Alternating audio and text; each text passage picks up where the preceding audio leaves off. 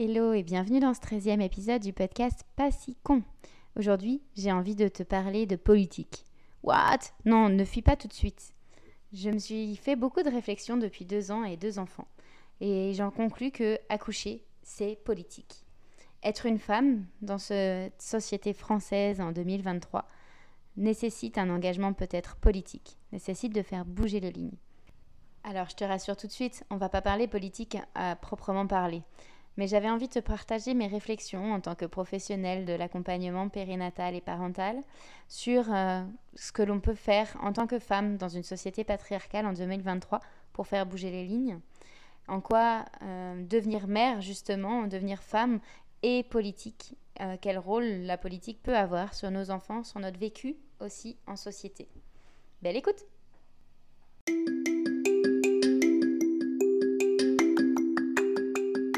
Pas si con Le podcast qui te permet de prendre conscience que tu as de nombreuses compétences et connaissances. Alors tu peux te faire confiance. Je suis Catel, doula, monitrice de portage avec de nombreuses autres facettes. J'ai créé ce podcast pour libérer la parole autour du devenir femme, de la sexualité, la naissance et la parentalité en général. Si tu souhaites me suivre sur les réseaux sociaux, tu peux me retrouver sur Maternaissance ou sur mon site internet maternaissance.fr. Je te souhaite une belle écoute. Je ne saurais pas dire à partir de quand je me suis mise à, questionner notre gouvernement, notre façon de penser et notre société en général. Je ne sais pas si c'est dès que je suis tombée enceinte où j'ai pu voir les modifications de comportement envers mes proches, mes amis, la société en général. Beaucoup plus cocoonée et beaucoup plus euh, complimentée, prise en compte. Était-ce vraiment moi ou mon bébé que l'on prenait en compte? Je sais ô combien c'est parfois difficile dans son travail d'annoncer sa grossesse, et notamment sur des postes à haute responsabilité où la notion de remplacement peut vite devenir problématique et la joie d'annoncer sa grossesse et d'avoir un bébé peut vite être euh, plutôt une corvée. Ça n'a pas été le cas pour ma part, mais je sais que cela est malheureusement bien trop récurrent, que certaines femmes cachent leur grossesse pour ne pas être virées et pour ne pas subir de discrimination. J'ai d'ailleurs découvert à l'occasion de la projection de Big Bang Baby, une soirée documentaire en quatre épisodes de Eve Simonet, qu'une femme avait un podcast qui s'appelle La reprise autour justement de ces questions de reprise du travail ou non reprise du travail. Je vous invite à l'écouter si le sujet vous intéresse. Donc tout débute de là, la grossesse. Être une femme enceinte, c'est plutôt chouette. Je découvre mon corps qui se modifie, qui ne me plaît pas toujours, et pourtant, tous ceux que je rencontre me font des compliments vont même parfois jusqu'à vouloir toucher mon ventre. On en parle de cela? À quel moment, dans la société, on a l'autorisation de dire à une femme Waouh, qu'est-ce que tu as pris du poids? Ou Ah, je peux te toucher? Tu te vois, toi, euh, aller rencontrer une dame pour la première fois et lui dire Waouh, j'adore ton ventre, je peux te toucher? Peut-être que tu vas trouver cela peu significatif, que ça va être un détail et que tu te dis Oh, elle abuse. Effectivement, cela peut paraître qu'un détail, et pourtant, il y a de nombreuses choses qui sont acceptées et considérées comme acceptables par notre société qui peuvent ne pas l'être du tout. C'est par exemple le cas pour euh, tout ce qui est genré. La femme se doit d'être douce, d'accepter, de faire des enfants, de s'en occuper, d'être toujours euh, épanouie dans sa maternité, de faire plusieurs bébés, mais pas trop quand même, et pour l'homme de devoir assurer un revenu au foyer, de ne jamais se plaindre et surtout de ne pas montrer ses émotions.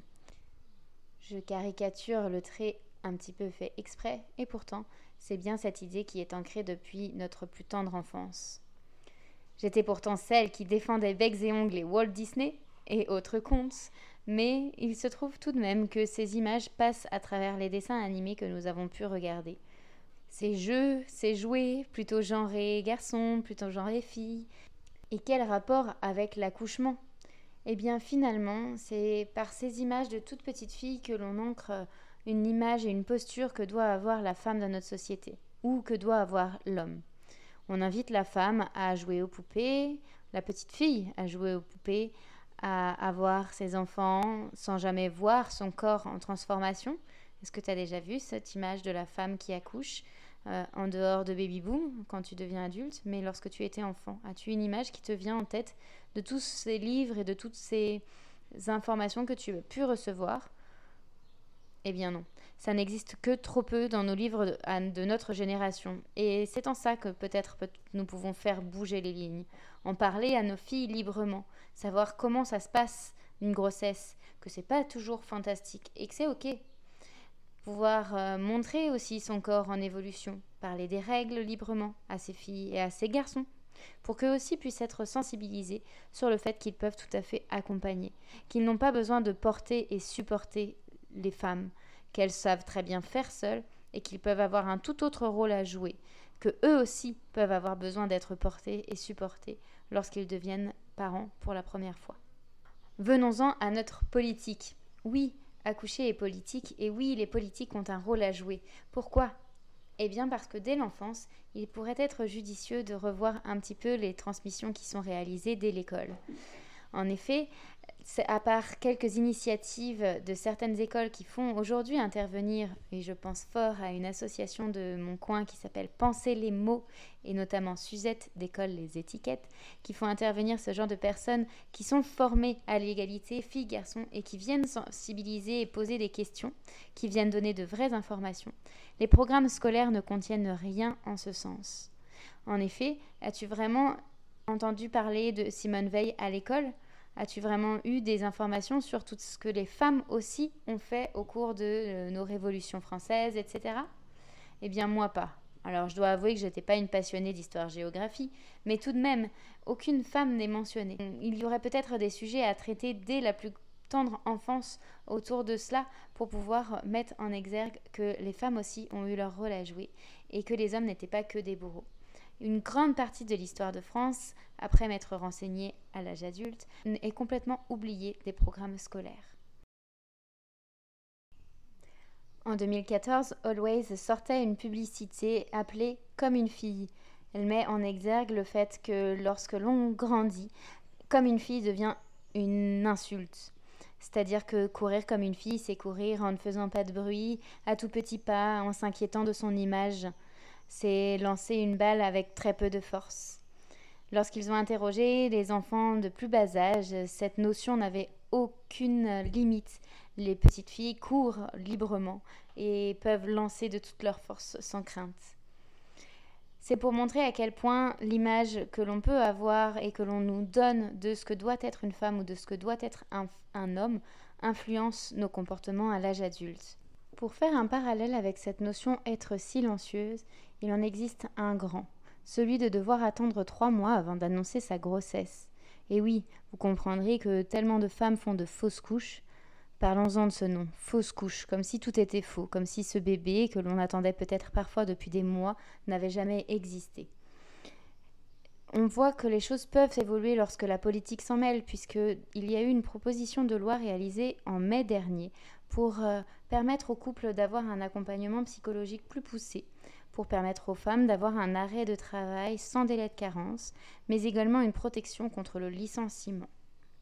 Les choses peuvent donc largement évoluer et je suis persuadée qu'en prenant en compte ces besoins et ces attentes, on en fera une société plus inclusive, avec moins de sujets tabous qui nous concernent parfois tous ou une grande majorité de personnes. Allez, les trois mois sont passés, la grossesse se passe bien, ton corps évolue et vient le temps de choisir une préparation à la naissance, mais également de t'inscrire euh, pour donner vie à ton bébé. T'inscrire, mais pourquoi faire? Mais t'inscrire où? Là encore, la politique a une grande importance dans la possibilité pour les femmes de mettre au monde leur bébé où elles le veulent. Il existe à ce jour plusieurs lieux pour donner naissance à ton bébé. Dans un premier temps, la naissance à la maison. Et oui, c'est légal, tu peux donner naissance seule à la maison. Tu peux aussi faire le choix de trouver une sage-femme pour t'accompagner à la naissance à la maison, mais sous quelques conditions pour celle-ci. On peut assurer avec certitude que rien n'est fait pour favoriser la naissance à domicile. Les sages-femmes n'ont pas d'assurance, notamment accessible. Elles se trouvent parfois en conflit avec le Conseil de l'Ordre national des sages-femmes, parfois en conflit également avec euh, hautes instances, dirons-nous, et avec les maternités où elles ne sont pas toujours très bien reçues. C'est également le cas parfois de certains couples qui évoquent non sans crainte, le fait de vouloir donner naissance seul à la maison et qui se voient parfois euh, critiqués, jugés lors de leurs rendez-vous médicaux. Fort heureusement, ce n'est pas le cas de tous, et cette euh, naissance à la maison est tout à fait possible. Elle demande toutefois d'être bien renseignée et de trouver un ou une professionnelle, si c'est votre choix, euh, engagé dans cette envie de faire perdurer la naissance à domicile. Il vous faudra aussi vous armer de beaucoup de patience et de détermination pour euh, non pas convaincre, mais rien que d'informer et recevoir parfois les peurs qui arrivent euh, de part et d'autre entre votre entourage, euh, les mondes hospitaliers et le monde médical. Je ne fais toutefois pas une généralité de tout cela. D'ailleurs, cela fera probablement partie d'un autre épisode de podcast autour de notre vécu de la naissance à domicile. La seconde option, c'est le plateau technique. Celui-ci consiste à accoucher de façon physiologique, sans péridurale, auprès d'une sage-femme qui t'accompagne durant toute ta grossesse. Le plateau technique, c'est un lieu qui est possédé par la maternité et que bien souvent la sage-femme loue à la journée ou au mois, je ne sais pas, euh, pour pouvoir accompagner les couples qu'elle reçoit lors de la naissance toutes les maternités ne possèdent pas un plateau technique et toutes les sages-femmes n'accompagnent pas en plateau technique. Il est donc important d'abord peut-être de trouver la sage-femme avant de te renseigner sur cette possibilité d'accoucher en plateau technique. Il faudra toutefois que ta grossesse se passe sans encombre. Il y a des critères de prise en charge au sein d'un plateau technique. L'avantage est de pouvoir connaître la personne qui t'accompagne et d'être toujours à proximité du centre hospitalier en cas de nécessité. Une autre option est la maison de naissance. Il existe également des maternités qui ont fait le choix d'avoir un mix qui n'a pas vraiment de nom entre une maison de naissance et un plateau technique, c'est-à-dire qu'elles ont un lieu euh, où les sages-femmes permettent l'accompagnement global et la naissance physiologique au sein même de la maternité. Ce n'est pas un plateau technique puisque ce sont des sages-femmes salariées de la maternité qui y interviennent. C'est le cas notamment de Parenthèse à Rennes, à la Sagesse, et également de la Bulle au CHU de Rennes, qui fonctionnent quelque peu toutefois différemment l'un de l'autre. Ces maisons de naissance ne sont pas toujours euh, complètement racolées à l'intérieur même de la structure. Toutefois, après avoir discuté longuement, notamment avec les sages-femmes de parenthèse, cela a été un vrai combat pour elles à mener pour faire reconnaître ce lieu et les besoins des personnes prises en, charge et les demandes également des couples d'accoucher de façon physiologique tout en étant à proximité d'un service hospitalier. Il se trouve que désormais, les places sont quelque peu chères sur cette structure de parenthèse, puisque de nombreux couples font ce choix et ne trouvent pas la place nécessaire. Alors, ce n'est pas politique, toute cette affaire? Les politiques ont aussi fait évoluer notre santé féminine. En effet, depuis 1972, il y a eu de grands mouvements pour que les femmes euh, aillent accoucher en structure. Aujourd'hui, c'est le cas pour 98% des femmes. Les niveaux de structure sont toutefois différents. Il existe des maternités classées de 1 à 3 en fonction de leurs compétences pour accueillir notamment des nouveau-nés prématurés ou faire face à l'urgence. Il se trouve toutefois que le nombre de maternités de niveau 1, c'est-à-dire pouvant accueillir des femmes lorsque la grossesse se déroule de façon physiologique, il n'y a pas de pathologie avérée ou de risque de prématurité ou de prématurité avérée ou risque pour le bébé, euh, bref, ce nombre de structures a drastiquement diminué, ce qui fait que les accouchements ont majoritairement lieu dans les maternités de type 2 et 3. De mon côté, cela va vraiment venir me questionner. Comment peut-on prendre en charge des femmes qui n'ont aucune pathologie dans un milieu où l'on a l'habitude, en tant que professionnel de santé, de constater des pathologies graves, d'avoir besoin d'agir en urgence?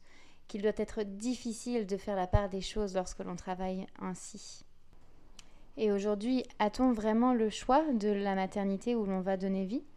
En effet, bien souvent, même en cas de naissance physiologique, on veut le meilleur pour notre bébé. Et on nous assure que le meilleur, c'est l'endroit où il y aura le plus de soins possible en cas de problème. Nous avons fait de la naissance quelque chose de physio, de beau et d'une rencontre incroyable. On l'a transformé en un moment difficile à passer, quelque chose d'horrible, avec la possibilité de mourir soi et de faire mourir son bébé.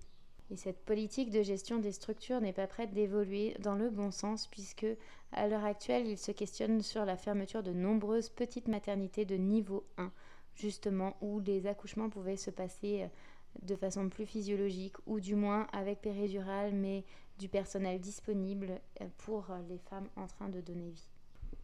Étonnamment, on n'entend que très peu les voix des sages-femmes et des professionnels paramédicaux, hormis sur Instagram, qui euh, ne valident pas cette euh, fermeture et cette suppression, qui ne souhaitent pas travailler dans des conditions où l'on peut dire que ce sera à la chaîne.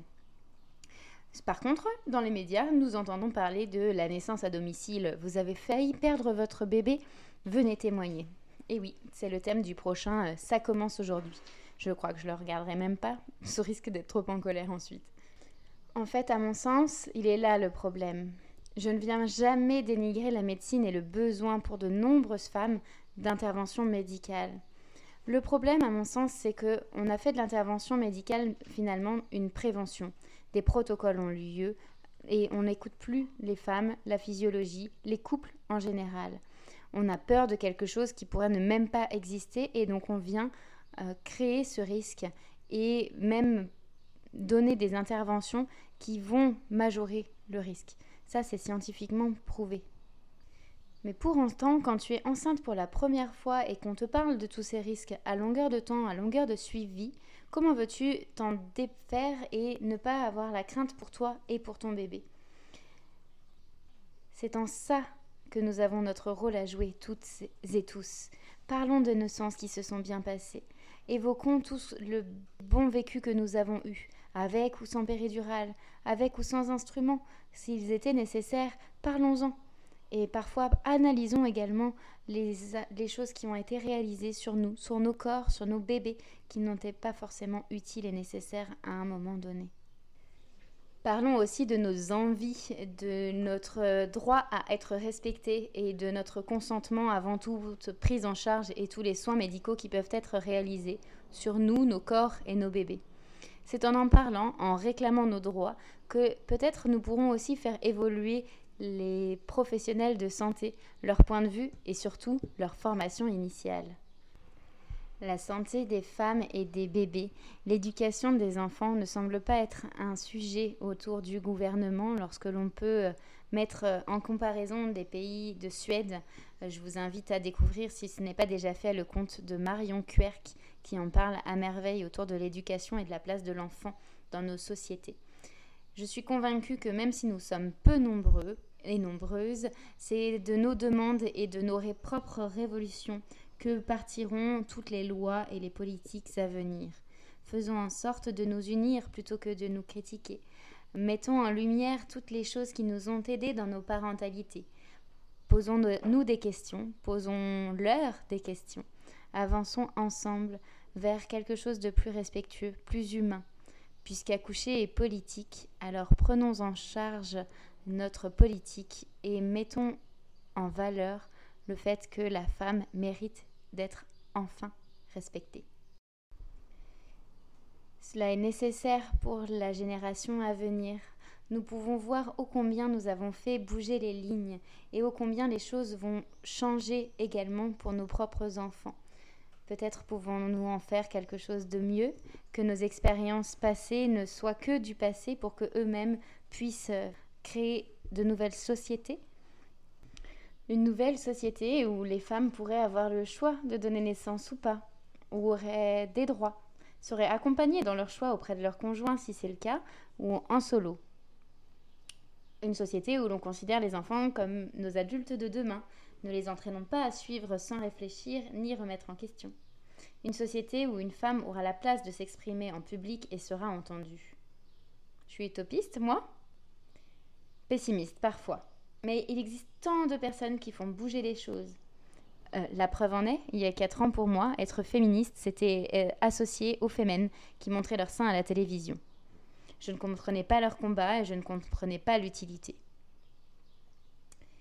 Aujourd'hui, je me sens souvent en marge et dans un combat sans fin autour de moi. J'accuse les rires, les désintérêts. Mais au-delà, je trouve des initiatives formidables et louables, des femmes fortes qui mènent des combats pour toutes les femmes, même si celles qui aujourd'hui n'y croient ou ne s'y intéressent pas. Alors je pense que si tu as passé, toi, environ 18 minutes à écouter mes blablas, c'est que ce sujet t'intéresse et t'interpelle. Faisons ensemble bouger les lignes.